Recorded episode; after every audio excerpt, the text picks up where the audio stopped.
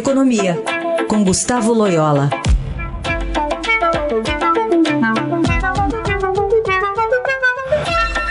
Loyola, bom dia. Bom dia.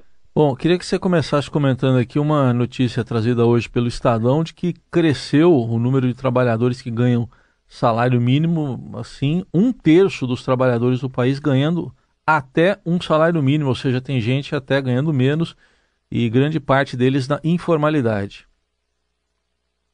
Pois é, Heisen, o que tem acontecido é isso, é, é, é, por causa da recessão né, e muito profunda, quer dizer, um aumento muito grande do desemprego e o fechamento de muitas vagas formais. Né? E, então, é, isso, isso tem, tem levado aí a, a, um aumento do número de trabalhadores que estão na informalidade, onde, na realidade, não se paga o, o salário mínimo muitas vezes. Né? E, e agora, mais recentemente, com a recuperação da economia, é, que tem aparecido também uma recuperação maior desse, tra desse trabalho é, informal e não do trabalho com carteira assinada. Né? É, isso mostra também que, não é, que o salário mínimo ele acaba não sendo efetivo, né? Porque tem muito trabalhador que ganha abaixo do salário mínimo. Ele, na realidade, é, funciona para aquele trabalhador que consegue ter é, a, a, a, carteira assinada, né? Então, é, isso, isso, isso é uma, uma situação aí que sempre, sempre ocorreu no Brasil, quer dizer, muita gente na informalidade, mas agora, no período que a economia é, é, vem de uma recessão muito forte e se recupera muito lentamente, isso tem é, aumentado. É, isso indica também que não adianta fixar salário mínimo muito alto, né? Porque o que, pode, o que vai acontecer é que muitos trabalhadores vão para a informalidade pela dificuldade é, da, de algumas empresas de, de pagarem esse salário é, mínimo, né? Fixado pelo governo.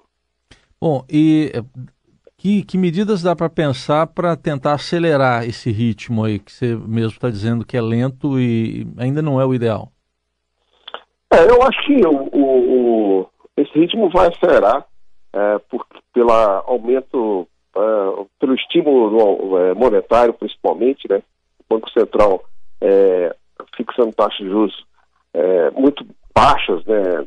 Talvez as, as mais baixas da história, isso tem já começado a reativar a economia. Né?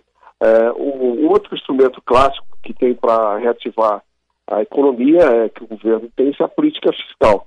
Só que aí é, esbarra num problema muito sério que é a, exatamente a, o déficit público que é elevado no Brasil e que precisa ser reduzido.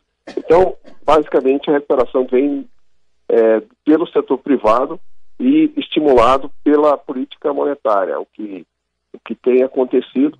É, mas é uma recuperação lenta. Eu acho que ao, ao, longo de 2020 ela se acelera um pouco, mas ainda é, fica aquém aí dos, é, do crescimento é, mais forte que o Brasil teve, por exemplo, no início dos anos 2000. Né?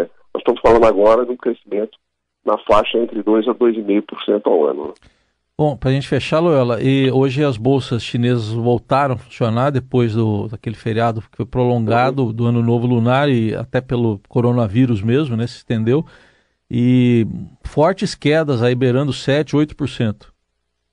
É, exatamente, está tá ajustando aí os preços a, a, essa expectativa aí de que o coronavírus pode é, prejudicar a atividade econômica na China. É, não se sabe ainda a extensão dessa, desse prejuízo, né? é, e é uma fonte de incerteza muito grande. Acho que é, não apenas na China, mas a, as bolsas globais e vão continuar aí sofrendo um pouco no, nas próximas semanas, até que fique mais claro é, exatamente a extensão é, dessa epidemia, é, quanto e como ela vai afetar né, uma, a economia em geral, mas principalmente a economia da China, né? onde, onde o surto iniciou e, era, e, e é ainda mais forte. A análise econômica de Gustavo Loyola, que volta na quarta-feira ao Jornal Eldorado. Obrigado. Até quarta.